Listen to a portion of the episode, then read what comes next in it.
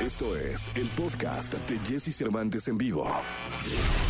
Es momento de que sepas todo lo que pasa en el mundo de la farándula. Estas son las cortas del espectáculo en Jesse Cervantes en vivo.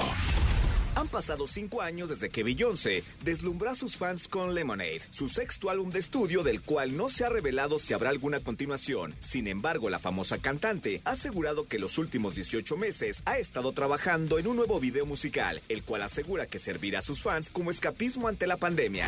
El cantante británico Ed Sheeran anunció que celebrará 10 años de más su álbum debut con un concierto íntimo en Londres el próximo 2 de septiembre. Tendrá lugar en un auditorio de 2.000 personas y serán elegidas por sorteo.